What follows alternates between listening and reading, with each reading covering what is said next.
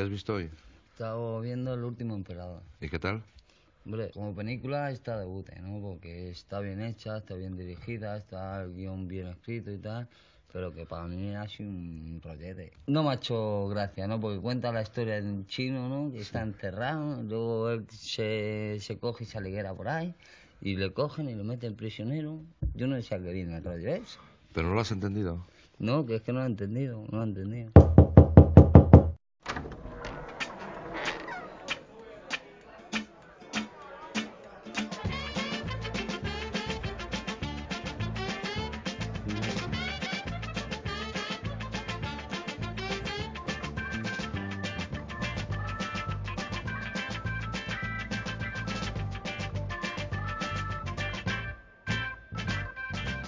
Bienvenidas, bienvenidos a Deans and Company, el podcast eh, de cine heredero de Ben and Deans. Estamos aquí una semana más con el coronel Dutch. Coronel, bienvenido. Bien hallados. Y, y hoy más que nunca, ¿no? Porque hoy estamos ahí en, en su, en su guerra, hoy nos lleva a su, a su zona de confort. Ah, bueno, sí, ahí- ahí el tema es el. Bueno, lo que pasa es que al final vamos a ver que las películas tienen más o menos poco que ver, pero la inspiración era el corazón de las tinieblas. Ahí está ya. de verlo. Ahí está, ahí está. Adelantamos el tema del programa, vamos a hablar de ese viaje al corazón de las tinieblas a, a través de, de esa maratón de tres películas que, que proponemos y que por supuesto eh, una de ellas nos la va a recomendar el señor Dalton. Señor Dalton, ¿qué tal está? No sé si es una pregunta o una afirmación. Entonces, bueno, es- estoy, estoy, que es bastante, perjudicado, perjudicado, como, como bueno, si, si se oyen mis, mis succiones de, de mucosidad de- durante la grabación, mm, usted- perdonarán ustedes, pero estoy un poco griposillo. Ah, Hoy, hoy se le permite. Hoy, como hemos dicho, estamos en, eh, en- en zona tumultuosa, zonas, nos adentra- adentraremos en territorios pantanosos y, por supuesto, siempre tiene que haber la, la primera baja, que es el personaje más débil, ¿no? Así que... por supuesto, por supuesto, sí, sí, sí. Aquí ya, dejemos... que cae ya- simpático. el que cae Pero, simpático. pero, pero, pero en, en la- en las películas de terror saben ustedes, ¿no? ¿Quién muere antes? El que tiene sexo. Es verdad. Yo, Eh. yo lo dejo ahí. Oh, puedo hacer un comentario racista. No, no lo un haga, no lo haga, no lo haga, que ya, ya creo que ha hecho bastantes amigos durante Sí. este tiempo. sí, es verdad. La verdad que. Bueno, si sirve de consuelo, creo que los calvos tampoco se, se suelen librar. O sea que... No me, no, no me suena que lleguen muchos calvos al final de las películas de terror, ¿eh? Las de acción sí. Morimos, morimos todos. Bueno, pues eh, de eso vamos a hablar, de ese viaje a, las tinieblas. Eh, cuando estábamos pro- proponiendo el cuerpo del programa, pues el coronel propuso hablar de, del- corazón de las tinieblas, de, Joseph Conrad, de sus adaptaciones o, de esas películas que podían hacer referencia a, la, novela de Conrad. Y de ahí, pues como siempre, no, no íbamos a irnos por los territorios más conocidos, que, eso sabemos que los vais a encontrar sin ningún problema en, eh, en la podcastfera.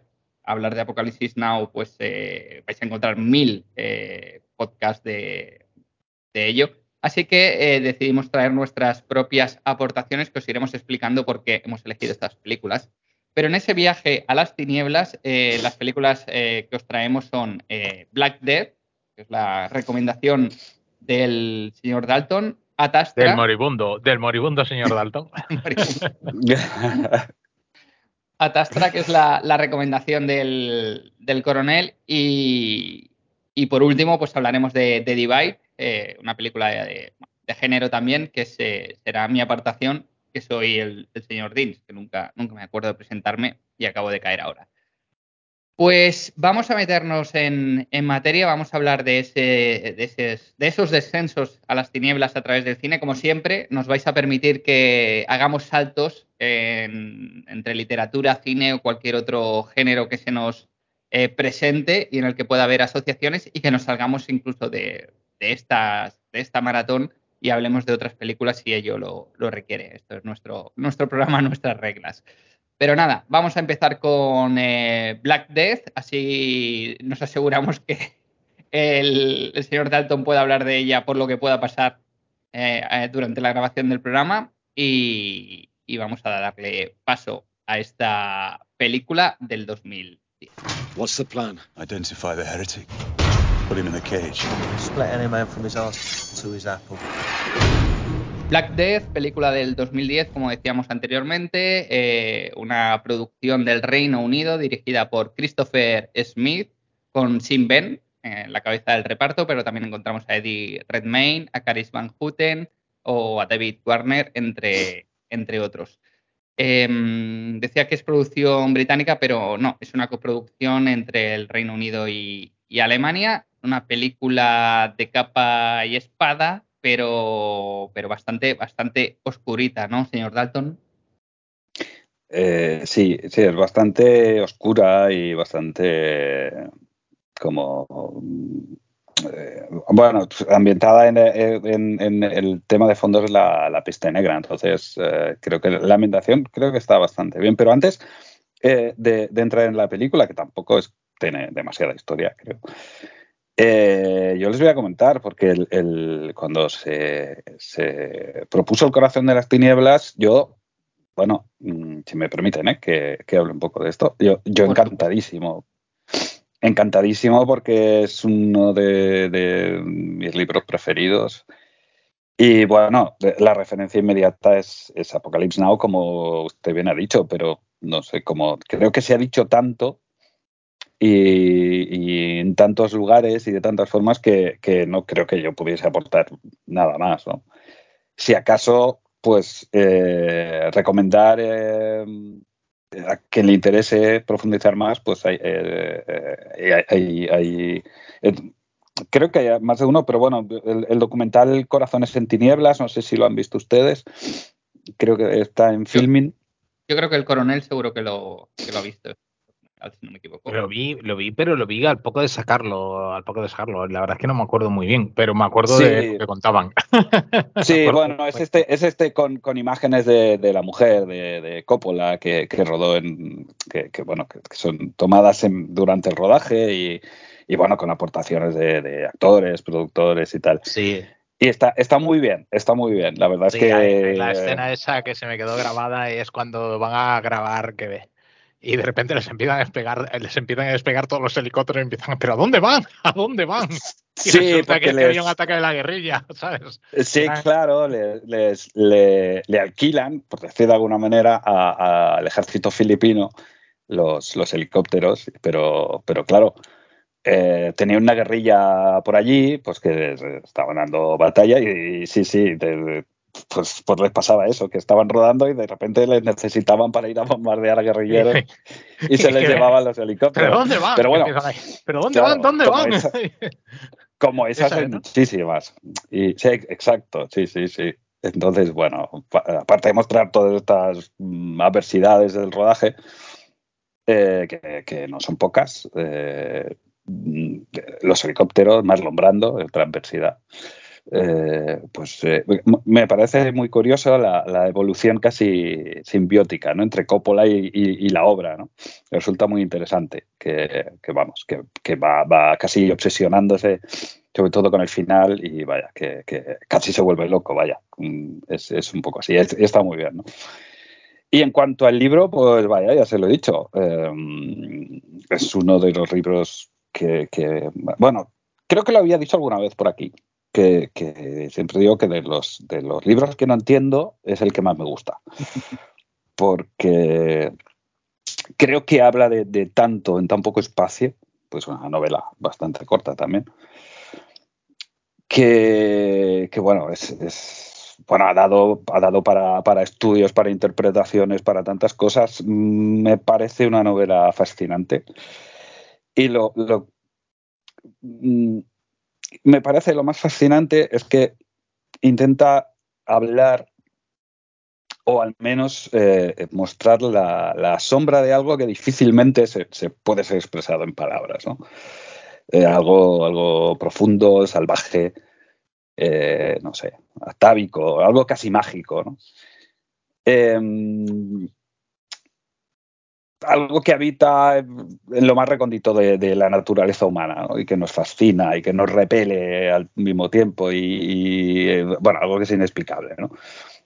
como es, lo resume un poco, hay un momento del libro en que Marlowe dice que, que te puede explicar un sueño, ¿no? pero no la sensación del sueño.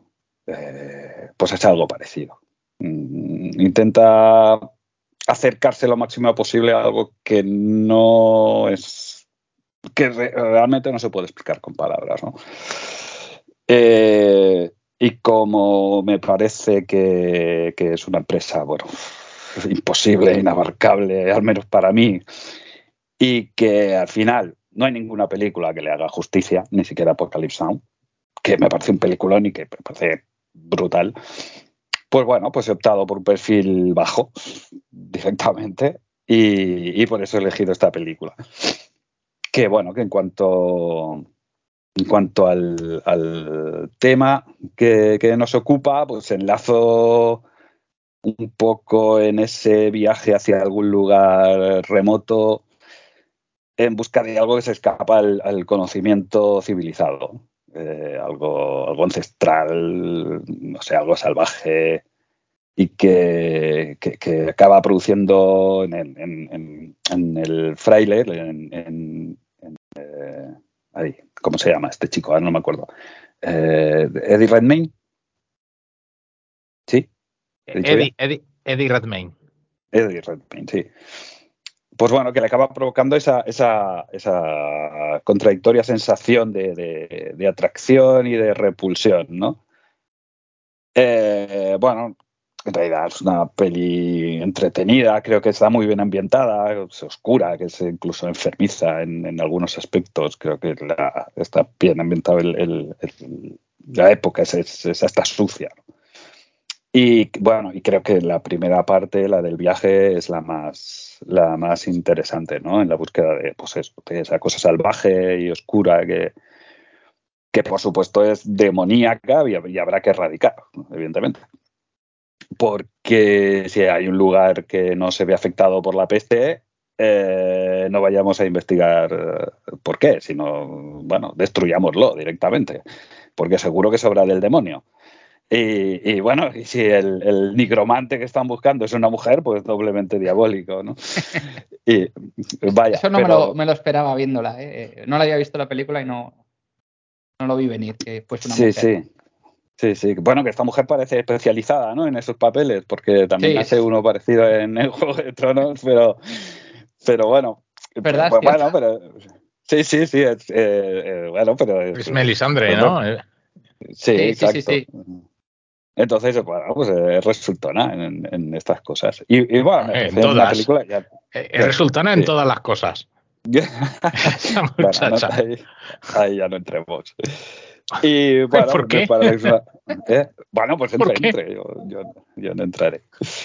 Eh, no, me, me, parece una película que está bien, que es entretenida, que plantea ciertas cosas que están muy bien, de ciertas mm, cuestiones, bueno, mm, que, pueden dar para, para debate o para pensar, pero vaya, la película en sí pues es, entretenida, tiene un poco de todo, tiene bueno, unas brujas a las que quemar, unos rituales un poco fuera de, lo de lo establecido y, sí, que parecían como jurídicos, ¿no? Una cosa así. Como... Sí, sí, sí, sí, mm. claro, es, es, esa parte más, más, más eh, ancestral, ¿no? Más mm.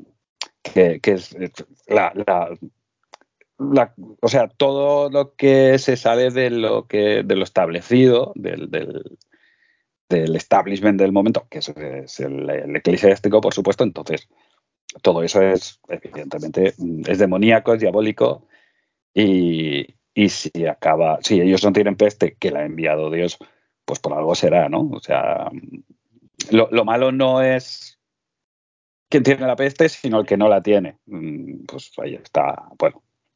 Y básicamente, pues esa, esa parte de, encontrar el lado más, o ir en busca del lado más salvaje o de aquello que se escapa al conocimiento racional, pues era lo que enlazaba con, con el corazón de las tinieblas. Incluso eh, existe la parte de obsesión, ¿no? Que sería la parte final de la, de la película, eh, donde, bueno, aunque todo tiene un motivo que, es esa, ese motivo de venganza, pero, pero tiene esa parte de, obsesión. A mí la verdad es que no, no, la había visto, es verdad que es una película sencillita, muy, muy, muy también muy festivalera, ¿no? A mí me asocio a la que hablaremos al final, que es de, Divide, que es una película también que yo he hecho lo mismo que usted, eh, señor Dalton, como veía que no iba a estar, se me iba a escapar muchas cosas en, hablar de pelis eh, de las que ya ha hablado gente con mucho conocimiento de causa, pues he ido a un, a un perfil bajo también con The Divide, una peliculilla de, de, terror o, de, ambientación claustrofóbica. Y esta me, bueno, me lo he pasado igual de, bien con, con, esta película y tiene cositas interesantes, creo, más allá de, de la ambientación que me ha gustado mucho. Eh, el, todo ese inicio con ese componente sobrenatural, eh, ese nigromante al que están buscando y que luego al final la, resolución nos lleve a terrenos más, eh, más reales, ¿no? O más realistas, donde también se juega con, con, las creencias, con los miedos, ¿no?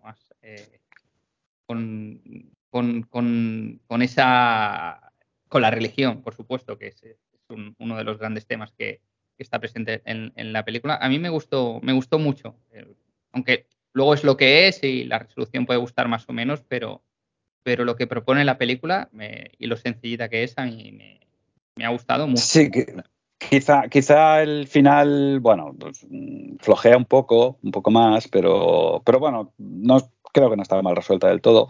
Y, al final, pues eh, eh, son todo, lo, que te viene a decir es que son todos un poco iguales, ¿no? Porque todos juegan el mismo juego del, del, de eso, del miedo y de la y de porque sí, es, eh, son antieclesiásticos, son anti, bueno, anti iglesia y tal, pero al final juegan con las mismas cartas, a su nivel, pero juegan las mismas cartas que, que, que, lo que está haciendo la iglesia. Entonces, bueno, sí, sí, encontramos la, figura del fanático, ¿no? También en el otro lado. Sí, sí, sí, por supuesto, por supuesto. Al final encuentras paralelismos un poco eh, absurdos al final, porque dices, eh, eh, al final cuando, cuando bueno, aquí, tampoco, tampoco un spoiler aquí tampoco tiene mucho porque la película no tiene mucho más, pero se están matando por, por cosas que, que piensas, no sé si no, tampoco os va tanto en ello, ¿no? Pero pues no sé si el, coronel quiere aportar alguna cosa. Eh, no, le he preguntado al coronel, estábamos hablando antes de grabar, si, la ha visto hace poquito esta película. No, no le escuchamos, coronel. Debemos mover los labios como un guiñol. ahora qué tal. ahora, ahora. No, sí, sí, la estuve viendo. Además, eh, bueno, me he aprovechado para revisitarla porque ah, ustedes dicen que es una película sencilla. Yo no la veo tan sencilla. ¿eh? eh quizá, bueno, eh, para empezar, eh, Christopher Smith es cierto que, que, si trabaja de alguna forma es usando narrativas no lineales, ¿no? muy complejas. ¿no? la verdad es que, por ejemplo, estoy pensando ahora en la de Severance, que es una película que tiene antes, que tiene muchos saltos hacia atrás y hacia adelante. Me ha quedado ahí un pareado. Y, y, y, bueno, a ver, pues una cosa por lo que le caracteriza es precisamente eso. Sin embargo, aquí no. Aquí es una película que está perfectamente separada. Parece una obra de teatro, si no fuese por los escenarios, porque tiene cuatro actos perfectamente separados, ¿no?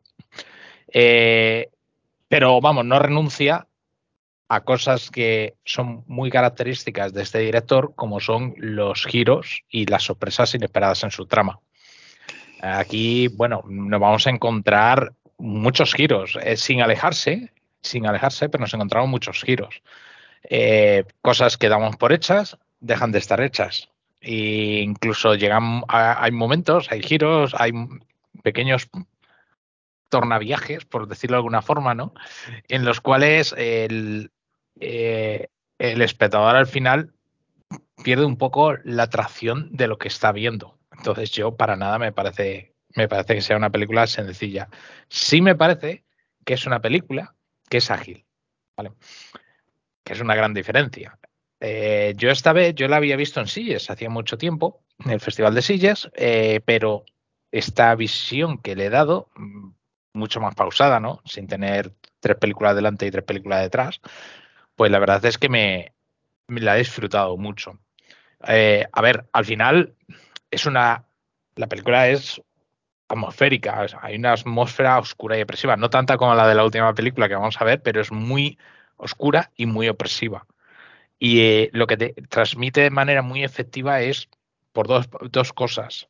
Por una parte, todo el horror y el sufrimiento de la época de la peste, y aquí, bueno, a lo mejor habría que hablar un poquito de historia, pero que la peste llega después de un momento muy brillante, que es el siglo XIII. Siglo XIII, nosotros pensamos que era la Edad Media, todos unos paletos y unos... Pues eh, fue un momento muy brillante de, la historia de la humanidad.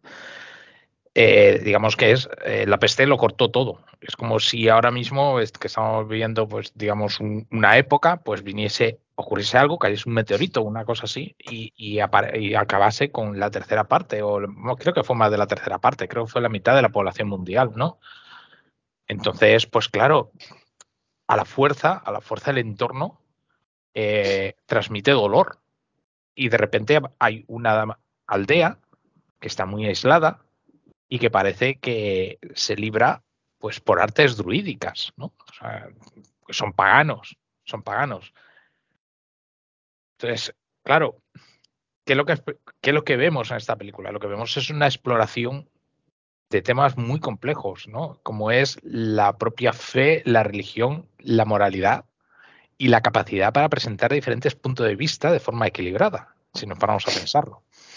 Eh, hay mucha tensión, mucha tensión toda la película. Hay como una amenaza latente en todo momento en, en las ciudades, la ciudad. Bueno, no se queda muy claro si es una ciudad o un pueblo, pero parece que es una ciudad más o menos de un tamaño más o menos respetable eh, está la presencia de la peste. Cuando salen y parece que la peste les está acompañando la peste, porque aparece, si recuerdan ustedes, aparece que un, infectado, vamos, ¿no? Que le dan, le dan carrote, por decirlo de alguna forma. Y luego aparecen los bandidos, los peligros del bosque, es decir, siempre hay peligros. Y y se erige esta aldea como un oasis en virtud de ese paganismo. Y claro, es lo que estábamos hablando antes esas películas, esa sociedad, esa película refleja muy bien esa sociedad porque la gente dice, vamos a ver, si Dios de aquellas era hacedor de todo, todo ocurría por gracia de Dios, ¿no? La gente sabía lo que sabía. Dice, si Dios ha decidido castigar a la tierra porque está muriendo todo el mundo en todas partes, la única razón que puede la que puede esta aldea estar sobreviviendo es porque han hecho un pacto con el demonio y se encuentran una, una sinvergüenza, porque es una sinvergüenza que ha hecho, ha engañado a todo el pueblo haciéndole creer que tiene poderes. ¿no? Entonces, claro, al final, ¿qué es, lo que, ¿qué es lo que ocurre? Pues que estamos hablando de cómo incluso, si se van ustedes a pensarlo, incluso en momentos de máximo dolor aparece gente que vive de eso vive del dolor ajeno. Entonces yo creo que es una película muy, mucho, mucho más densa de lo que parece a primera, a primera vista. Lo que sí es cierto es que discurre muy ágil. Como discurre muy ágil, pues parece que, hay una, que es una única trama. Pero en realidad, si no paramos a pensarlo, vamos a ver que la historia de lo que va es precisamente de las relaciones, de las relaciones humanas en tiempos de necesidad. ¿O no? Nos ha dejado sin palabras. Sí, eh. bueno, yo, yo, eh, yo, creo que al hablar de, de película sencilla, mm, eh, señor Dean se refiere más al, al, concepto de, de, la, la, de, la, película en sí. la trama es muy, pues, es muy sencilla. no, no, tiene mucho más. Otra cosa es lo que va sucediendo durante ese viaje y todas las connotaciones que tiene. Claro, evidentemente, pues ahí, mm, yo he leído hasta un artículo de teología sobre esta película. No, no, en serio. Y era, ya, no lo recuerdo porque lo leí, lo leí cuando, cuando la vi la primera vez y, recuerdo, y era muy, muy, muy interesante todo, todo lo que se puede sacar de ahí. El concepto es eh, sencillo, es que no, no hay creo que no hay subtramas eh, muy evidentes, ni hay... es bastante lineal en este sentido, o sea, te, circunscribe mucho a, un, a una pues narración eh, de, un, de, una trama, digamos, de un argumento. Pero a partir de ahí, puede, se, puede, claro, eh, se, complica em, en, todas, en todas las eh, como, diría, eh, en, todas las connotaciones o todas las explicaciones o todo lo que usted quiera sacarle de ahí a un nivel, eh, pues eso, social o filosófico o teológico. Sí, sí, ahí, es muy rica la película, tiene muchos matices. Y además es, a ver, es un género que da para ello, ¿no? Porque el, Christopher Smith al final, lo que usted comentaba también, señor coronel, es un director que nos tiene acostumbrados a moverse mucho dentro de, del género, género de terror o curioso, ¿no? Yo recuerdo, creo que la primera película que recuerdo de él que vi, la primera que vi de él fue Creep, que ya ha llovido bastante. Eh, y, al final, lo que sí que nos da el género de terror es, es, un espacio para hablar de muchas otras cosas. Creo que ya lo hemos debatido aquí en algún otro, otro, otro programa y, por supuesto, pues esta película da, para, da para ello. Yo creo que lo que tienen en común, entre otras cosas, ¿eh? ya no solo con el Triángulo de las Tinieblas, el Triángulo de las Tinieblas, ¿eh? el viaje a, las tinieblas. Em, las películas que traemos hoy es ese componente que usted decía, señor, señor coronel, señor coronel. Iba a desvelar ahora su identidad civil. Ese, son las los relaciones 12, humanas. Los 12 que nos escuchan. Los 12 que nos escuchan, bueno, nunca se sabe, ¿eh? Siempre se empieza. Mira, Jesucristo empezó montando con 12. Con 12, mira la que lío. Y mira la que lío. Eh, pues, eh, pues eso, que al final son las relaciones humanas también y eh, esa, esa capacidad, me ha parecido muy interesante lo que usted decía, de sacar lo mejor o lo peor del ser humano en circunstancias tan, tan adversas o tan, tan complicadas. Y, creo que es eso, eso es algo importante que vemos en, en, estas, eh, en estas películas que tenemos a, continuación. No sé qué, qué, piensan ustedes, si tienen algo más que decir, o, quizá podamos hacer un, salto espacio-temporal para, para, hablar de Atastra. Pues es un buen salto. Pues, pues, pues, saltemos, saltemos, saltemos. ¿En qué piensas? Me dedico a esto por mi padre. Fue un héroe. Dio su vida en aras del conocimiento. Control, ¿habéis visto eso?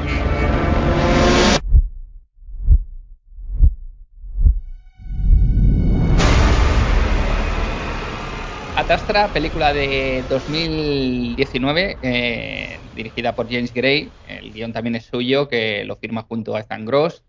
En el reparto, por supuesto, tenemos a Brad Pitt, pero también encontramos a Tommy Lee Jones o a Donald Sutherland. Em, bueno, esta película sí que cuando se habla del corazón de las tinieblas o se habla de Apocalipsis Now, pues eh, también se, le tiende a comparar, ¿no? Con, tanto con la obra cinematográfica como, como eh, hablan de, eh, se habla de su inspiración en la obra literaria. Así que va a ser el coronel, que es su elección, quien ah, nos diga por qué, por qué ha escogido Atastra y no, y no otra. Cosa que yo agradezco, ¿eh? que no lo he dicho, pero mm, las dos propuestas que ustedes habían hecho, yo no las había visto todavía y, las he disfrutado. O sea que ha sido un buen programa de recomendaciones para, para mí. Bueno, pues ¿por qué elegí a Dastra? A ver, eh, la verdad es que de las películas de ciencia ficción no hablamos mucho de películas de ciencia ficción y es una pena. Eh, bueno, hablamos de películas de género, pero la ciencia ficción como temática del espacio, los viajes, pues no sé, yo creo que la última vez que la hemos tocado fue en Dune y Dune, bueno, pues, en fin, me apetecía mucho eh, proponer algo de ciencia ficción. Y de las películas que he visto de ciencia ficción últimamente, Adastra es quizá de las que más me hayan gustado, ¿no? Más allá del, tema. En realidad, yo propuse El corazón de las tinieblas para poder hablar de Adastra. ¿Por qué? Bueno, pues porque emocionalmente es muy poderosa. Por lo menos a mí me tocó mucho la fibra, la fibra sensible, ¿no? A fin de cuentas, eh, pues combina elementos visuales muy impresionantes. Aquí, bueno, la analogía de entre el corazón de las tinieblas y Adastra es clarísima. En lugar de encontrarnos una selva impenetrable, eh, cuando va en el barco y la selva de los márgenes del río están cubiertos por una selva completamente impenetrable, completamente llena de peligros. Aquí, bueno, pues la selva impenetrable realmente es el exterior de, las naves, de las naves en las que viajan. Y eh, bueno, pues a mí me parece que tiene unos elementos visuales que impresionan mucho, mucho, eh, como se van alejando del sol. Porque, bueno, voy a contar un poquito la trama. Eh, es, al fin de cuentas, es. Eh, sí, eso, voy a decir que me estoy volviendo muy baguete y no estoy, haciendo ninguna. bueno, pues, a ver, ¿de qué va la trama? Pues hay un astronauta que se llama Roy McBride, que su padre es una grandísima figura, es un referente en el mundo de la astronáutica. Estamos, nos situamos en un futuro más o menos cercano, a lo mejor en 100 años, una cosa así, en el cual los viajes espaciales eh, en la esfera terrestre, digamos, hasta la Luna, pues son algo relativamente habituales, ¿no? Y Marte se ha colonizado, hay una colonia estable, pequeña pero estable, ¿no? Y más allá, pues solo los astronautas más veteranos, más osados y los que presentan mayores turbulencias emocionales se atreven a, ir más allá de Marte.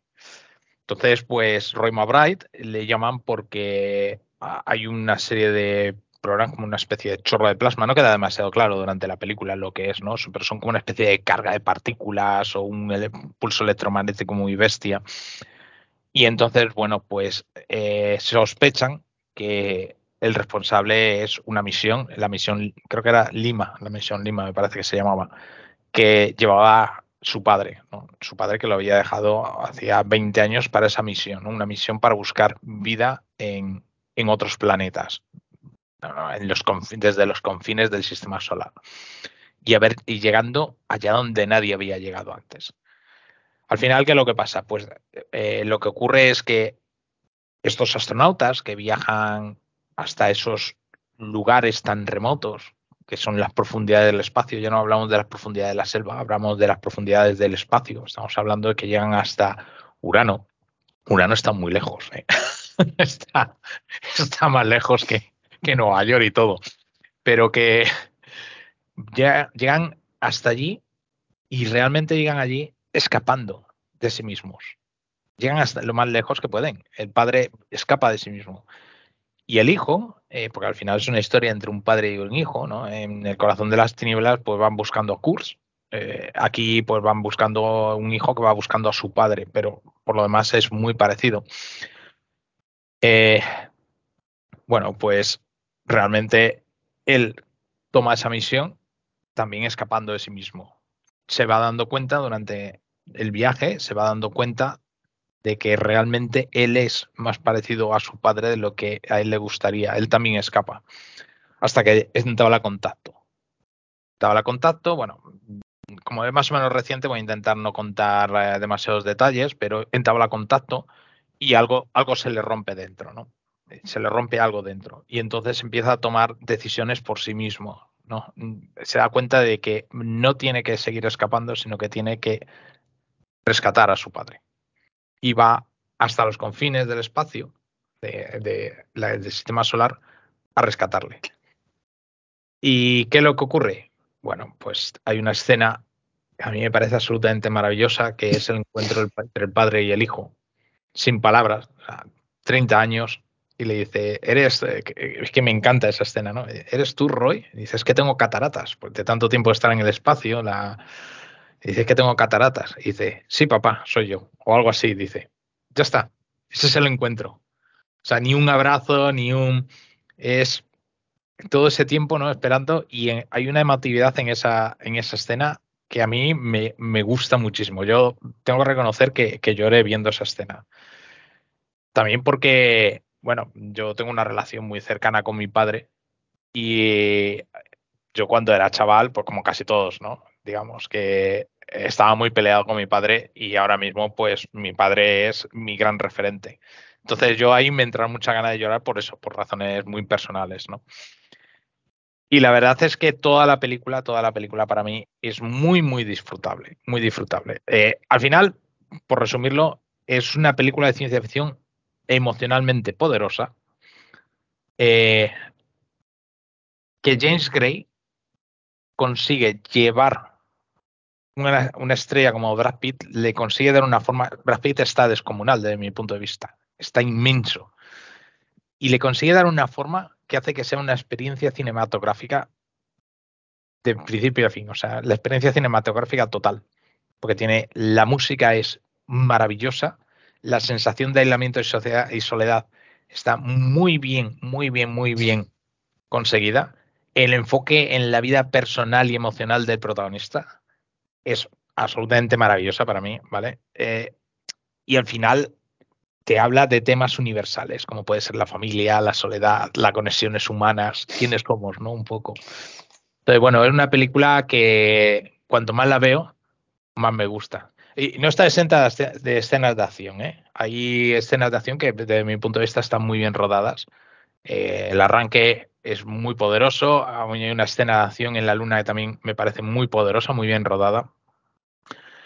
Y, bueno, en fin, no sé qué más contar. bueno, no, no, está nada mal como, como introducción. Eh, el... No sé, me parece interesante porque eh, una de las cosas que esta película, el enfrentarme a ella, me la, eh, me la habían, digamos, eh, habían hecho de stoppers dos motivos. Primero, mi pareja, porque no, no, no, no por nada, ¿eh? no, no, es que me lo prohibiese, pero, pero bueno, últimamente cuando, cuando veo cine, menos cuando preparo el podcast, que lo, lo, lo hago quitándome horas de sueño muchas veces, es, eh, es, viéndolo con mi pareja y a ella le da mucha pereza la ciencia ficción. Entonces, Ay, qué pena. Sí, sí. Que solo, ya sabe usted, solo pelis de Chuck Norris. Ya está, exacto. Esas entran solas. Claro.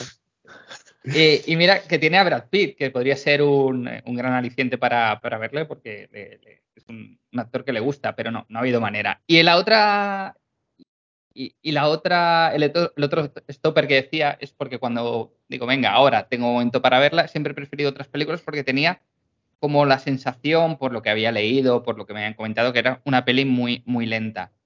Que lo es, es lenta, sí, pero me parece que el ritmo es adecuado para lo que tiene que explicar y para, o sea, es, es, está eh, al servicio de la narrativa.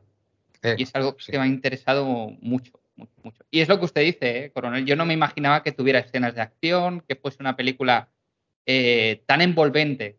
Envolvente me refiero a que es una peli que te acoge eh, como espectador cuando entras en ella y te, y te acompaña hasta el final. Y a mí, o sea, se me pudo hacer muchas cosas. Entretenida, eh, lo que usted decía, emotiva ah, en ocasiones, dura en otras por las reflexiones que hace.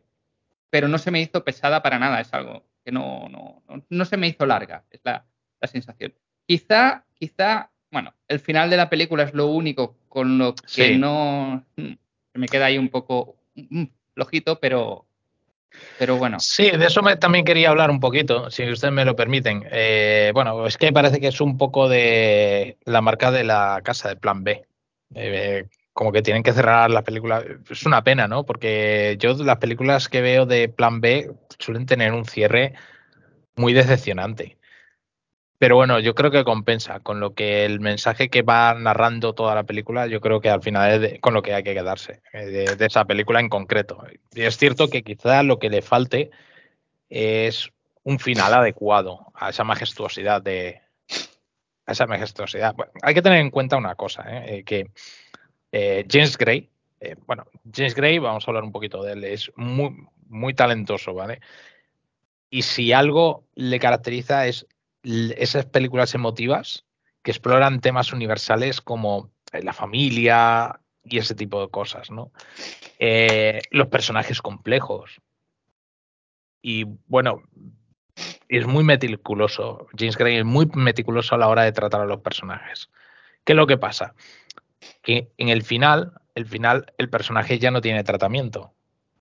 el final de una película. Entonces se ve que ahí es donde quizá James Gray es donde, digamos, resbala al, tomar ese guion, porque al final eso será un guion, seguramente hubiese otros dos o tres finales alternativos, porque estamos muy acostumbrados a que los haya, ¿no? Pero tomar ese y parece como que se desliza solo, ¿no? Es decir, toda la película bien y al final se desliza solo como sin control, para que quede un happy end, digamos, ¿no? Digamos. Que es una cosa muy de, muy, muy de plan B, muy de, de la productora de Brad, de Brad Pitt, ¿eh? Bueno, vemos de, en- de todas, de todas formas, eh, parece que es, es con, con las adaptaciones o, o las. Bueno, sí, pues una adaptación del corazón de las tinieblas. Parece que es algo recurrente, porque ya, ya Coppola tuvo problemas con el final de Apocalypse Now, que lo, lo reescribió varias veces, no daba con él. Luego, cuando ya lo tenía más o menos hecho, Pino Marlon Brando y le dijo que no, que ese no era. eh, eh, bueno, tuvo, tuvo muchos problemas. Yo soy Marlon Y- Brando y yo te voy a decir cómo tiene que terminar Claro, mi película. claro. A que Y de, al de esto final, yo entiendo poco. Sí, pero es que acabar esta historia es muy complicado. Es muy Y date complicado. prisa, De y hecho, date el- prisa que tengo que ir a hacer Superman. ¿sabes? De hecho, el, el libro también tiene un final muy extraño para el tipo de novela que es. Eh, terminar esta historia es, es mm, dificilísimo. Si, si el, ya digo, si el libro es extraño, que no es un cierre. eh, porque además el, el libro es un- una, una- una- una narración dentro de una narración, como un, un- algo metaliterario. Y eh, claro, si ya es, el libro ya es extraño, el, final es como, como un poco, no sé, eh, no sé, es un poco raro. Bueno, es como todo el libro, es un poco, eh, es un poco incógnita todo. Y, y no es fácil cerrarlas. Y yo supongo que, no sé, debieron optar por, por dijeron, bueno, ya que hemos hecho este tipo de película que no es eh, precisamente un, un, bueno, algo comercial al uso, pues igual si le hacemos un happy end, pues mm, igual compensamos un poquito, ¿no? Porque yo, yo lo que ha dicho usted, señor Dins, de, de que, de, que, de que es lenta y pesada, bueno, que le habían comentado y tal, a mí precisamente creo que es lo que más me gusta de la película, que, que no, no, no por pesada, sino por, no, por el... Por el no, no, no, no, no me llamen raro ahora. Eh, sino por el ritmo de la película, creo que es que, es, que está muy logrado. Estoy to- totalmente de acuerdo, ¿eh? Claro, es de una solemnidad hipnótica que, que te arrastra, ¿no? Y, y- y te contextualiza a la perfección eh, esa inmensidad espacial. Y, por otro lado, ese vacío, ¿no? Sin resolver en el alma de, del- de- de este tipo, de, de Roy McBride. Eh, también es cierto que ese viaje interior am, quizás se queda algo corto. ¿eh? Que no le vemos demasiada evolución. No le, ve- no le vemos la misma evolución que al viaje. En ese aspecto sí que creo para mí que le falta un poquito de Ay, historia. porque Yo ahí discrepo por- mucho. Yo ahí discrepo mucho. Y yo creo que ese, ese problema que tiene con el padre, que hablando de, de, de- de antes hablábamos del bosque, ahora hablamos de la búsqueda del padre, que son todos temas mm, clásicos de la, narrativa. Eh, hay un momento en que para mí se atasca, para mí se atasca. Mm, Quiero decir, él tiene el problema, pero que, no me parece mal, porque para mí la historia funciona igual, pero mm, un puntito más con el viaje, porque todo el rato lo va acompañando y llega un momento en que él, bueno, tiene ese problema de la incógnita con el padre y ya está. Eh, y de sus problemas para manejarse emocionalmente y ya. Uy, yo ahí discrepo mucho. Eh, lo, que, eh, lo que pasa es que le entiendo, le entiendo, pero discrepo. Eh, es que realmente eso lo- no lo vemos a través de la interpretación del personaje. Eso es lo que me parece a mí tan, tan chulo de esta película. Hay una inteligencia artificial ahí que es la que, bueno, para ver si los tipos están en condiciones de hacer los viajes por el espacio. Bueno, luego durante los viajes, pues hay una parte así muy oscura, porque se drogan para poder hacer los viajes en condiciones. Este tío no se droga, ¿no? Todo control, ¿no? y, pero hay una inteligencia artificial que te analiza cómo estás emocionalmente. Entonces, realmente la actuación del personaje, estoy de acuerdo con usted en ese sentido, no parece que, que lo muestre, lo lleva por dentro, porque quien lo nota es la inteligencia artificial. Hay un momento en que la inteligencia artificial le dice, usted no está para viajar, usted está roto emocionalmente, usted se tiene que quedar aquí una temporadita y cuando el otro dice, no, yo me voy a buscar a mi padre. que la primera vez que la vi, pensé que, que, bueno, eso es que tienen manipulada la inteligencia artificial y lo que quieren es dejarlo ahí encerrado en Marte.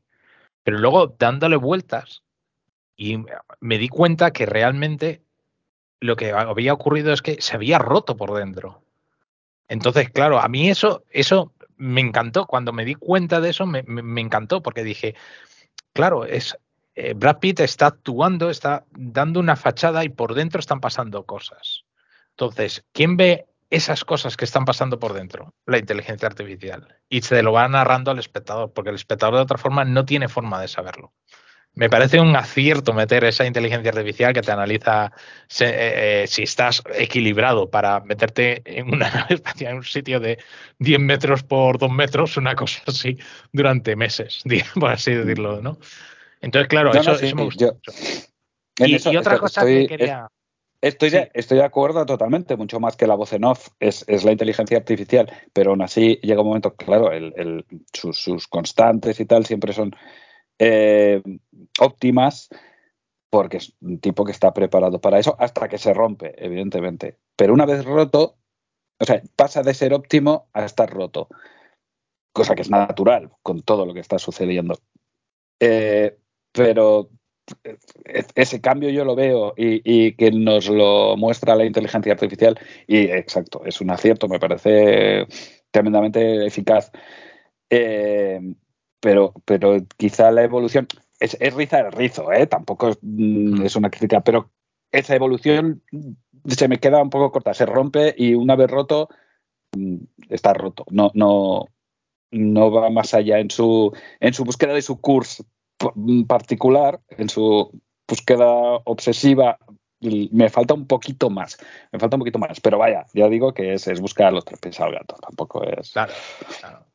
Pero, pero si nos paramos a pensarlo, se rompe y es cuando toma la determinación de pase lo que pase, va a ir a por su Ujú. padre. Porque lo Sí, sí, necesita sí, para recomponerse. Y a mí, a Totalmente. mí eso, eso me gustó mucho. Y si nos damos cuenta, toda, toda, toda la película transcurre muy lenta. Y eh, lo que es el viaje a Neptuno, que es la parte más larga de, de- que, que habría sido la película, lo resuelve en cuestión de unos minutos, con unos cuantos flashbacks o unas cuantas imágenes y tal, para, pero muy rápido realmente. Es decir, la determinación del personaje. A mí me gustó muchísimo. Acabo de caer en la cuenta de una cosa. Antes he comentado lo de los viajes, los de los finales alternativos. Vamos a explicar por qué muchas veces se escriben, existen finales alternativos. Eh, hay mucha gente que piensa que los finales alternativos se escriben en las películas y se ruedan en las películas para que, eh, bueno, pues según cómo vaya funcionando el visionado. En realidad, la mayor parte de las veces que se escriben finales alternativos, se escriben para que no haya spoilers sobre cómo termina la película. La mayor parte de las veces. Entonces, eso que ponemos una- unos finales u otros es realmente para que ni siquiera los actores sepan cómo va a terminar la película y lo ven el día del, preestreno, ah, del día de la premier. Por lo general. Y me he acordado, me he acordado, he dicho, uy, si precisamente Ad Astra era una película que se había rodado sin final alternativo. Cuando he dicho lo de a lo mejor hay finales alternativos, y me he acordado que precisamente Ad Astra se había rodado sin ningún final alternativo. Es decir, el final es el final que estaba pensado. Yo creo que ahí lo que estamos hablando es, en primer lugar, el tema de lo que hemos comentado antes, de la productora de Brad Pitt. Parece que tienen que terminar así las películas. No sé por qué. Pasó un poco lo mismo en Guerra Mundial Z, ¿no? Que dices, ya, eso es todo, ¿sabes? Y eh, aquí pasa una cosa muy parecida. Y, pero yo creo que es intrascendente. Fíjense lo que les digo. Porque realmente eh, la película para mí termina cuando, cuando de- empieza a volver a la Tierra. Ahí podían haberlo cerrado ahí perfectamente y habría quedado sin más, ¿no? Pero porque ya no cuenta nada más. Si nos damos cuenta, ya no cuenta nada más. Toda la película transcurre hasta que empieza a volver a la Tierra. Sí, parece, parece que tengan la necesidad de cerrarlo de alguna manera y no, no, no es necesario. Yo creo que no es No, necesario. no, no creo En que fuese necesario. Estoy de acuerdo. Estoy de acuerdo. A, mí, a mí es eso, me dejó esa sensación lo, lo mismo que están, que están comentando y quizá fue, fue lo que lo que me dejó ese regusto ¿no? final de decir "Mm, eh, no, de, no, de no acabar de ser redonda del todo, pero bueno, es, es, es salvable, ¿eh? diciendo, más allá de esto, admitiendo que es una gran película, porque a mí es una película que me, me gustó mucho. Eh, también es verdad que James Gray, que lo decía usted, creo, coronel, pues es un tipo que, tiene su manera de narrar y no gusta a todo el mundo, ¿no? Por ejemplo, Z también es una peli que no, no, no tiene el beneplácito de, de, todo, todo el público y la crítica. Y a mí es una película que, que me gustó mucho, ¿no? El sueño, el sueño de Ellis también. Pero, pero bueno, se le, se le puede, se le puede perdonar esa, esa parte, esa parte Luego también me parece que tenemos a un Tommy Lee Jones bastante contenido, que, se agradece. No sé si usted está de acuerdo o ha sido motivo de su resfriado, señor Dalton. no, no ha sido el más. Bueno, supongo que no. Eh, sí, bueno, Tommy Lee, yo creo que está contenido hasta, bueno, hasta cierto punto. Yo creo que muestra muy bien. Si, si la inspiración es, es Kurtz, eh, cre- creo que está, que está muy bien, además, mm, trasladado a esa, a esa situación, ¿no? a ese contexto. Me parece alguien con una obsesión, con un fin y alguien que, entre comillas, ha perdido la cabeza eh, detrás de, de un, de un objetivo ¿no? y, y que está por encima de todo lo demás.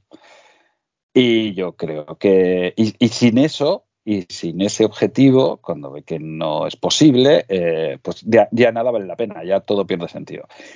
Y creo que en el, papel cortito que tiene, la verdad es que me parece que, que está muy bien, porque es, es muy difícil, eh, como decía antes, en la, en la, hablando de la novela, hay cosas que son muy complicadas de explicar con,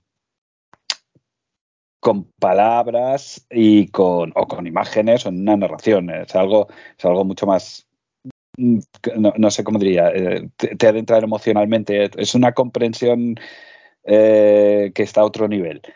Y, y es, es complicado explicar y yo creo que ahí está muy bien. Yo creo entender lo que, lo que, lo que le sucede. No, no, o sea, creo entenderlo desde la distancia, evidentemente, sin, sin salvando, salvando la distancia de, de millones de años luz o lo que sea.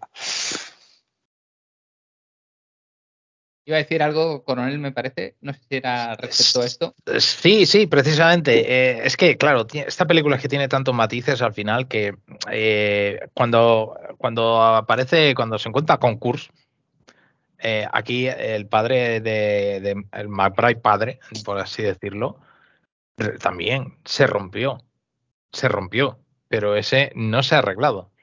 Ese se arregla cuando se encuentra de nuevo con el hijo y cuando se arregla dice, madre mía, cuando realmente toma conciencia de sí mismo y es cuando toma conciencia y cuando se da cuenta de todo lo que ha hecho. Todo lo que ha hecho y todo lo que ha conseguido que no se hiciese. Porque si se acuerdan ustedes, eh, bueno, jolín, no sé si contarlo porque esto va a ser un poquito de spoiler. Eh, yo lo que recomendaría ahora sería, voy a contarlo. Y si acaso, si alguien es- quiere ver la película, que pare ahora y que luego vuelva y así lo va a entender. Eh, cuando, cuando llegan y se dan cuenta y, se- y sabe que realmente las emisiones esas efectivamente eran del proyecto Lima, pero que él estaba haciendo lo posible para que no fuese catastrófico, para que no... Es decir, por un lado nos encontramos al que, al McBride, al padre, que escapando de sí mismo, completamente roto, y por eso, por eso siempre estaba yendo cada vez más lejos y cada vez más lejos. Eh, pese a todo, pese a todo lo que ocurre, pese a acabar con su tripulación, eh, pese a todo, está preocupado por la humanidad. es una cosa muy curiosa, porque es un egoísmo en su entorno más, en su entorno cercano, pero luego es un altruismo de grandes números, por decirlo de alguna forma. Él podría haber seguido a su bola en, en el espacio y ya está, pero no. Le dice, no, no, sí, yo sé que tenemos fuga de antimateria y tal, y hago lo posible por contenerla, pero a veces se escapa. ¿no? Y te das cuenta que realmente no es que estuviese amenazando a la Tierra, estaba, estaba defendiendo la Tierra, era, estaba haciendo lo que tenía que hacer, es decir, que al mismo tiempo cumplía con su deber. Entonces es, es una turbulencia mental la que presenta el padre, que cuando llega el hijo con la bomba atómica y dice, traigo la solución y haya la paz. Y en esa paz es cuando decide que quiere quedarse allí, es que ese es su sitio. Y entonces a mí me parece, me parece maravilloso. Esos son los minutos cuando se encuentran padre e hijo que me parecen maravillosos. Esa- e- esos 10-15 minutos del- de la parte final de la película que son tan ricos eh, que decimos Tommy Lee Jones. Tommy Lee Jones no parece Tommy Lee Jones en esta, en esta película, por lo menos para mí. No, no, Parece, parece que tiene, me parece que tiene un papel completamente nuevo para él. Ya es un actor muy veterano y sabe lo que hace.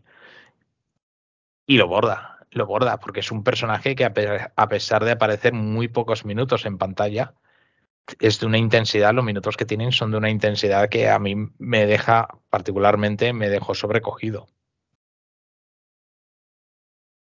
Ahora que ha dicho usted lo del spoiler y ha abierto esa, esa veda y, se, y, y puede que algunos oyentes se hayan desconectado temporalmente, hayan avanzado el, el podcast, nada, simplemente añadir que, que realmente es una de las cosas que a mí me gustó, esa, esa aceptación, ¿no? De, de esa cero oposición, al menos, por parte de, del personaje de Tommy Lee Jones en, ese, eh, en ese momento final. Sabes que no va a regresar, sabes que, que, que no que él sigue creyendo en lo que sigue creyendo. Eh, además, es lo es mejor creer en eso que no creer en, en creer que no que creer en lo contrario, ¿no? Entonces, porque ¿qué nos queda? ¿Qué nos queda si, si realmente no, no, no hay nada más allá? Creo que esto es muy, muy interesante. Me parece muy, muy interesante esa parte, esa parte final y esa reflexión, como el personaje de Jones.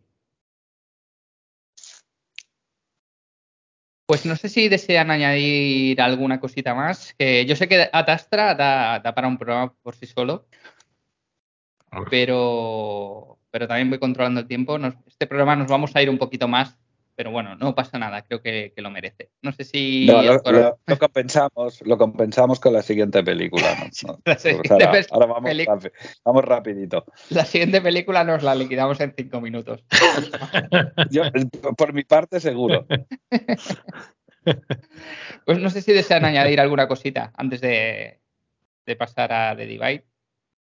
Pues, eh, pues, bueno, como, como es que como acaba de decir usted, tiene tantos matices que podríamos estar aquí hablando muchísimo. Por mi parte está, está todo dicho.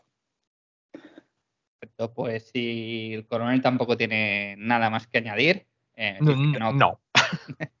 vamos con, con la última recomendación de esta Maratona 3. Hello? Hello?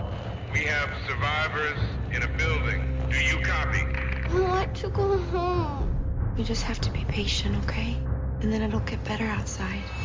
Have you looked at us? We're dying in here. What do you want to do, Josh? I'll bet you're just waiting for one of us to die so you can have all the food that you can eat. What's going on? I'm rationing the supplies. It's not your call. Well, groups break down into self-interest during times of scarcity. Josh! Keep pushing and make you can see what happens. Help me! The Divide, película del 2011, también película que estuvo en el Festival de Sitges de ese año, que además comentábamos con el coronel que es posiblemente el año en el que nos conocimos, el lugar fue, fue ese festival. Película dirigida por Xavier, Xavier Jens, este director eh, francés, si no, espero no meter la pata y que sea belga ahora, pero si no me equivoco es, es francés, dirigida, dirigida por él, eh, aunque el guion es de Karl Müller y Aaron, Aaron Schill, como se pronuncie. Bueno, eh, reparto, Lauren Herman, Michael Bien, eh, Milo Ventimiglia, Rosanna Arquette, eh, un thriller posapocalíptico donde no sabemos muy bien lo que, lo que pasa al principio de la película. Todo empieza en un bloque, en un bloque de pisos. De repente estamos viendo unas explosiones, algo que se descontrola y todo el mundo huyendo en pánico. Y hay un grupo de personas que se refugian en un búnker de un edificio de apartamentos de, alguien. Ese, ese alguien es eh, Michael, Michael Bien, que además eh, pues, eh, todos conocemos aparte de Terminator por esta, este tipo de producciones, ¿no? Parece que ha encontrado ahí una segunda, segunda juventud.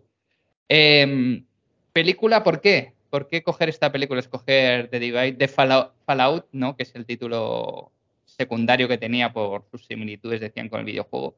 ¿Por qué escoger esta película para hablar del corazón de las tinieblas?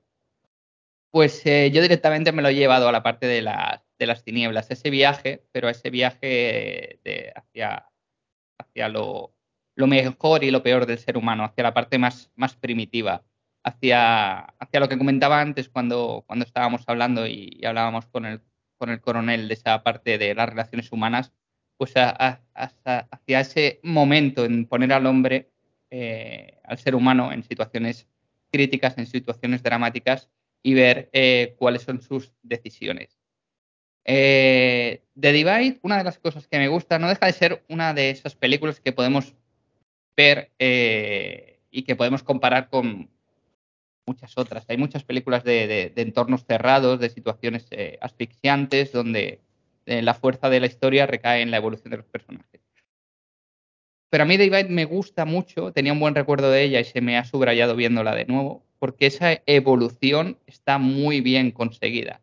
Eh, eso tiene mucho que ver con las actuaciones y también con la manera de rodar esta película, porque fue rodada de manera cronológica, siguiendo una dieta estricta por parte de los protagonistas y, bueno, y lo que decíamos, con un premio de, de, maquillaje que fue el premio que se llevó en Sitges, porque realmente eh, la evolución tanto mental como física de los actores que da, da miedo, algunos personajes más, más que otros.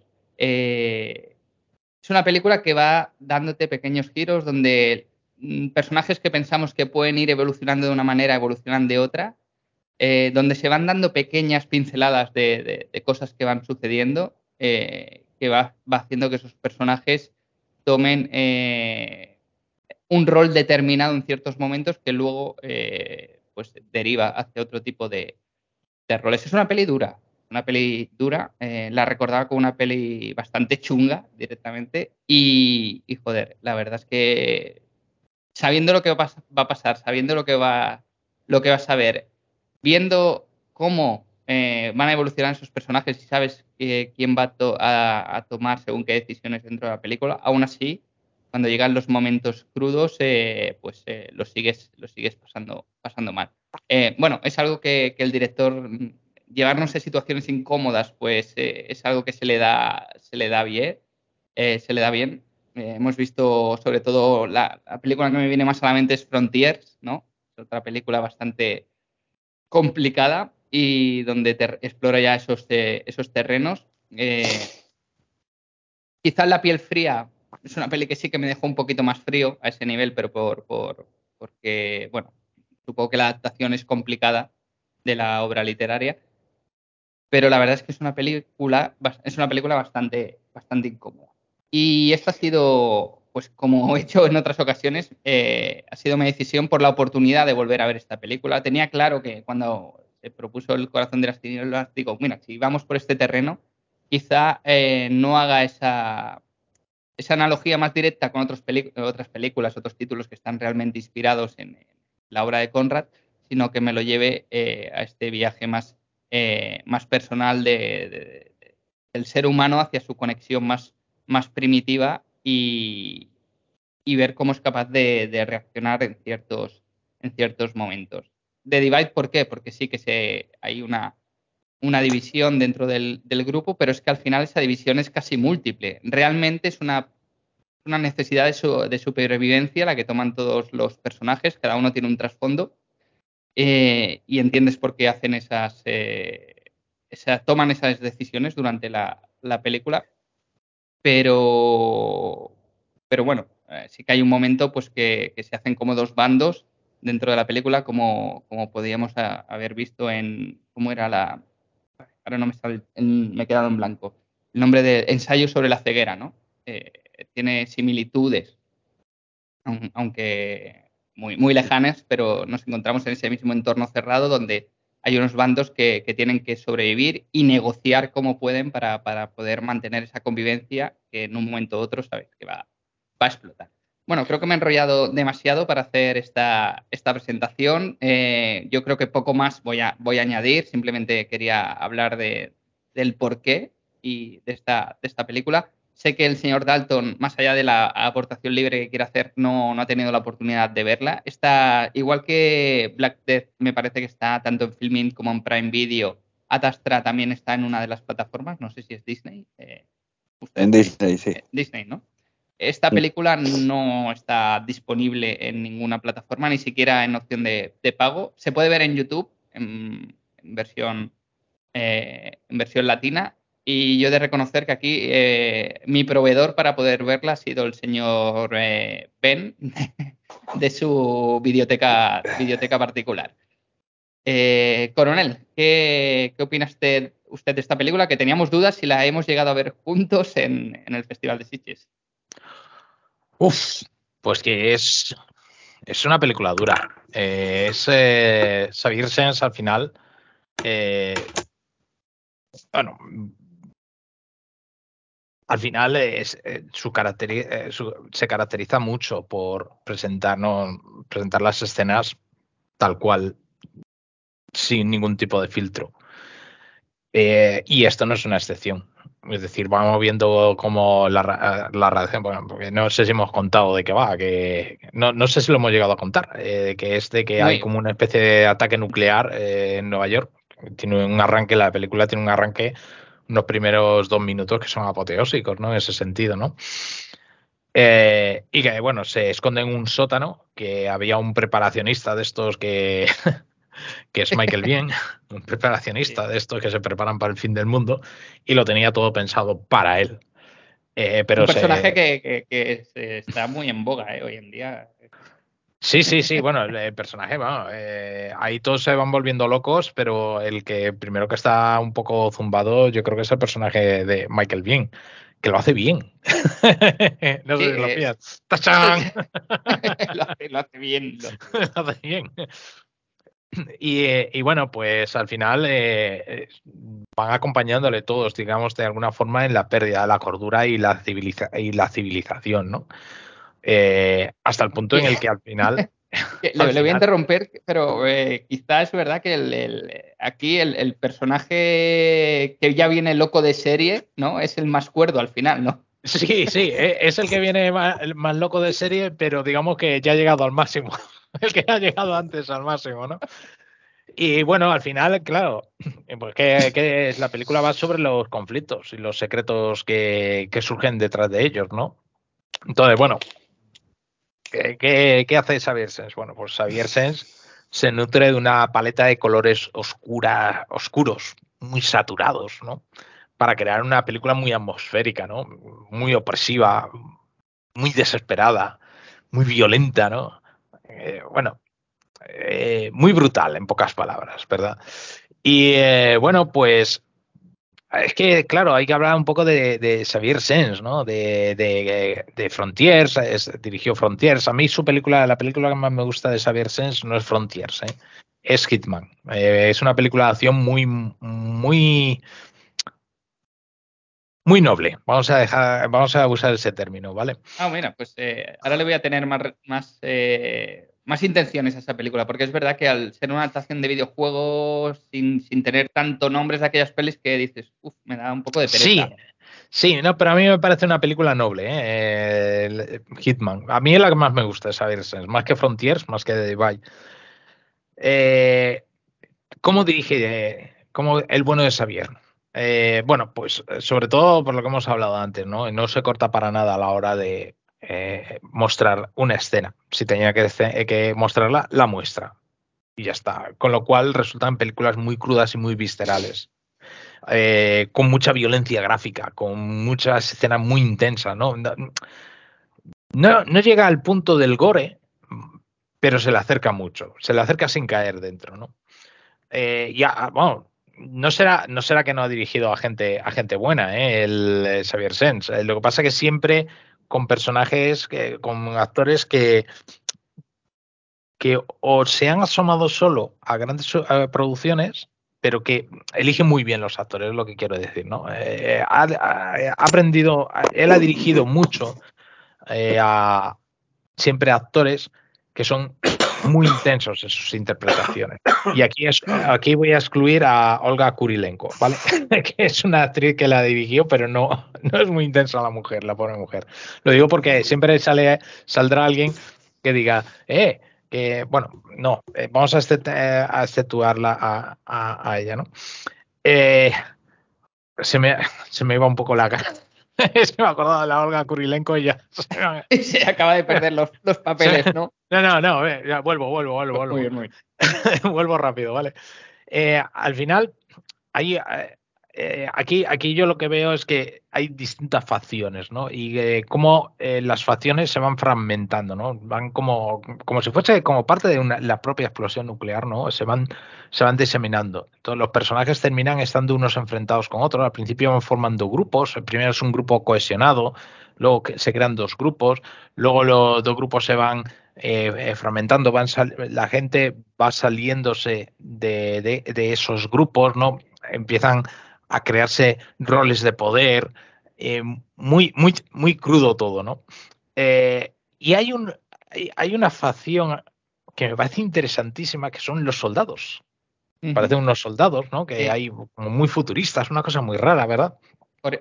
Norcoreanos, según dicen ellos en un momento en la película. No, bueno, no, no, se ve, no se ve, pero. Porque, porque, porque uno tiene los ojos rasgados. pero bueno, sí, no, sí, no, no, pero no queda claro, no queda claro. Es lo, es lo, que decíamos, es el personaje Michael Bien, ¿no? Que hace una asociación ahí directa sí, muy rápida. Sí, sí, él, él, encaja todo, encaja todo en su mundo, ¿no? Que además eh, me, me, hizo mucha gracia que la clave de la, de la caja fuerte que tenía era el 11, era 9, 11, eh, ¿cómo era? 9-11-01, que era el ataque de las Torres Gemelas. Estaba el tío zumbadísimo, ¿no? Y, bueno, pues eh, al final, en la facción está de los soldados, que es un poco a lo que iba. Eh, para mí, esto es una, una opinión muy personal. Creo que lo que representa en esta película es la autoridad. Fíjense, la autoridad. Eh, el poder militar, ¿no? O sea, en un mundo, una cosa, un mundo posapocalíptico ya es un poder que surge ahí. Que, que, son muy, muy brutales, un poder muy brutal que surge, pero es la autoridad. ¿Y qué ocurre cuando, qué ocurre en la película cuando eh, los supervivientes que están en ese sótano salen, que deciden sellarlo? Es decir, no vamos a tener más problemas con vosotros. Se sella la puerta y listo. ¿No? O sea, es eso, o sea, estáis fuera ya de la sociedad, sois leyenda, como por decirlo de alguna forma, ¿no? Me parece, me parece eh, muy, muy interesante. Y luego también, otro comentario que quería hacer, estoy mirando las notas, ¿vale? Es sobre la evolución de los personajes, ¿vale? Es sumamente interesante y compleja la evolución de los personajes. Cada uno tiene su historia, que además se va desvelando poco a poco, cada uno van contando pequeños fragmentos de la historia. Eh, cada uno tiene su personalidad y a medida que la trama avanza, pues los personajes se van, se van moviendo hacia situaciones extremas eh, que en algunos casos están más allá de la humanidad. Hay alguna, algunos de ellos que, que, no, se mantienen dentro de la humanidad, pero que son los que menos, ¿no? Otros se aísla, eh, otro, bueno, de, eh, bueno, digamos que aparecen personajes, un poco como en El Señor de las Moscas, por así decirlo, ¿no? Hay personajes que eh, pierden completamente su humanidad y otros personajes que quedan atados al viejo mundo, de alguna forma, están como atados al viejo mundo, ¿no? Uh, bueno, no, no, no, no, sé mucho más que, que contar, simplemente, eh, por decir de alguna forma, ¿no? Que eh, podríamos decir que al final la supervivencia en un entorno hostil eh, afecta a las personas tanto física como psicológicamente. O sea, el deterioro físico que vamos viendo los personajes que no se sabe muy bien si es por la... es- yo creo que es por la radiación, ¿no? Porque hay un momento que abren la puerta y esta cosa, yo creo que por la radiación empiezan a perder el pelo y Sí, cosas de los estas. ¿no? dientes y tal. Sí, sí. Sí, sí, que yo creo que es por eso, ¿no? O sea, parece que, que quedan contaminados de radiación, pero que tampoco es una radiación, es más que nada como la excusa para deteriorarlo físicamente aún más, ¿no? Sí, que tampoco queda muy claro, ¿no? Porque no afecta a todos igual. Bueno, sí. Sí. sí, sí. Es, es una cosa muy rara, ¿no? Eh, por eso, bueno, habría que... Yo creo, fíjese bien, yo creo que eh, más bien el director los usa para marcar a aquellos que pierden la humanidad. Eh, sí, es, lo que- iba a decir, porque justamente los que sufren esos deterioros físicos son aquellos que sufren ese deterioro, vamos a decir, moral, ¿no? También más Eso alto. es. Eso es. Y en el momento en el que la protagonista, porque todo esto está contado desde el prisma de, de- de la protagonista, que ahora no me acuerdo cómo se llamaba, lo, lo tenía apuntado por ahí, pero al final lo he perdido. pero que eh, la Está protagonista. Lauren German. Eso es. Eh, y al final la protagonista hay un momento en el que se eh, ve que empieza a perder el pelo ya también. Y yo creo que lo que simboliza realmente, yo lo veo de esta manera, ¿eh? puedo estar equivocado, pero lo que simboliza es que ella realmente está empezando a perder su humanidad también. Está empezando como a pasarse al otro lado, ¿no? Está empezando a, tomar consideraciones de ahora voy a tomar yo el mando, ese tipo de cosas, ¿no? Y yo creo que es un poco lo que simboliza eso. Es como llegué yo a esa conclusión. Y poco más. eh, bueno, eh, al final es una película sobre la evolución de los personajes, una historia emocionante, muy intensa eh, y muy perturbadora. Eh, los minutos finales, eh, cuando, pues a mí me resultan especialmente perturbadores. Es un final de los de no hay esperanza, de mi punto de vista. No sé a ustedes qué les pasa, pero bueno, una película muy aseada, diría yo, ¿no? No, no es de las películas que me gustaría Ase- ver. ase- Aseada, aseada, no. no Sí. Pero no es de las películas que disfruta, que disfrutaría viendo en un momento de bajón, pero es una película que me parece que es eh, muy correcta, muy una buena película, creo yo. Sí, estoy, estoy de acuerdo. Es eh, lo que usted dice, es una peli. Es difícil ¿eh? hacer recomendaciones de este tipo. Es una, es una peli muy dura. Mejor verla con esa predisposición. Es una peli muy de festival. Para que, digamos que en el festival hay un entorno de seguridad. Eh, como usted dice, Coronel, verla con bajón o, o creyendo que vas a ver una peli de ciencia ficción no, no lo es. Una peli que te, te va a llevar a, a extremos eh, tanto visuales como, como éticos pues complicados. Y estoy de acuerdo. A mí lo que me parece realmente interesante de esta película es la evolución de los, de los personajes porque, porque bueno, y ese y esa evolución que no, no es lineal, ¿no? sino que hay personajes que en un momento pues adoptan más el rol de héroe, pero hay momentos que las circunstancias cambian, las reglas de juego cambian y tienes que adoptar otro, otro rol. Eh, hay personajes que al final mmm, llevan al extremo personalidades que vemos al principio de la película eh, y, y, son los personajes, pues digamos, más negativos de la, de la, película, pero al final yo creo que el mensaje, como usted decía, de la, eh, ese, ese, final que tiene la protagonista, que además me parece muy revelador que tenga que salir, escapar justamente por donde tiene que escapar, ¿no? Por eh, ya es para, para, acentuar esa simbología, sí, ¿no? Sí, sí, sí, sí. del, Sí, el corazón de las tinieblas, tiene que escapar Sí, por el corazón de las tiene tinieblas. que escapar por el corazón de, la, de las tinieblas. Es, es decir, es el momento en que ella entiende que, que, tiene que actuar de esa manera porque, porque ya, no, ya, no, ya no existe el mundo tal como lo conocía y, tiene que, que, regirse por otras reglas y es pura supervivencia. Es lo que me parece muy, muy interesante. Incluso eh, a costa de personajes que tampoco son tan, tan, tan crueles, ¿no? Como ella es al final. Pero es pura, pura supervivencia, puro instinto eh, animal, ¿no? A ese nivel. Pues, eh, sí, hay una cosita que me gustaría comentar eh, que no quisiera que se quedase en el tintero, eh, me parece relevante, ¿vale? En esta película, Xavier Sens dirige a, no sé, lo hablamos en el anterior podcast, en el de Ben and Deans, cuando hablábamos de la cortina de humo de Barry Levinson. Barry Levinson es un artista en el guion. Hay, hay, dos formas de dirigir. Uno es el guion interpretado y otro es el guion dirigido, que lo comentamos en aquella película.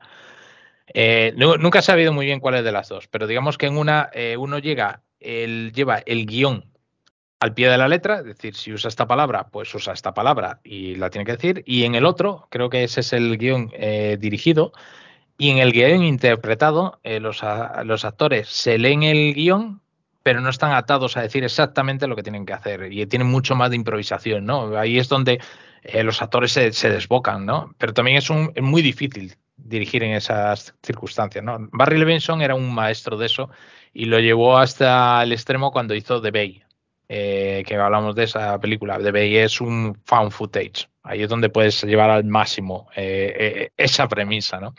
Bueno, pues aquí Xavier Sens es su experimento personal, no sé si tiene otro, pero sí me consta que The Divide es un experimento personal en guion dirigido, si es lo que yo entiendo el guion dirigido como que eh, el, eh, donde hay improvisación.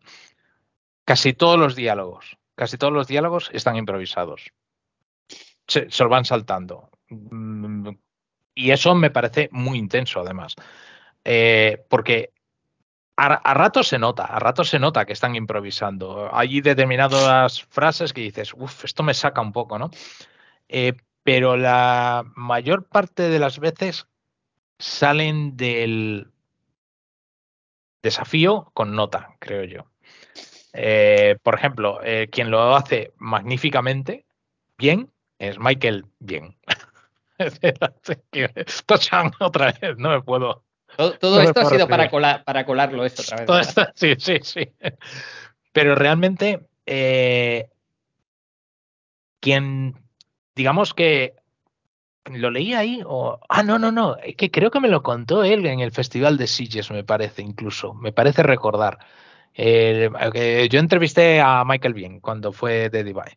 Y creo que fue él el que me lo contó, ya fue hace muchos años, que precisamente eh, su personaje es mucho más oscuro y mucho más lunático a raíz de del tono que le da él, ¿no? Que al principio iba a ser como más, eh, más recto, más como una, un preparacionista, pero muy recto, muy.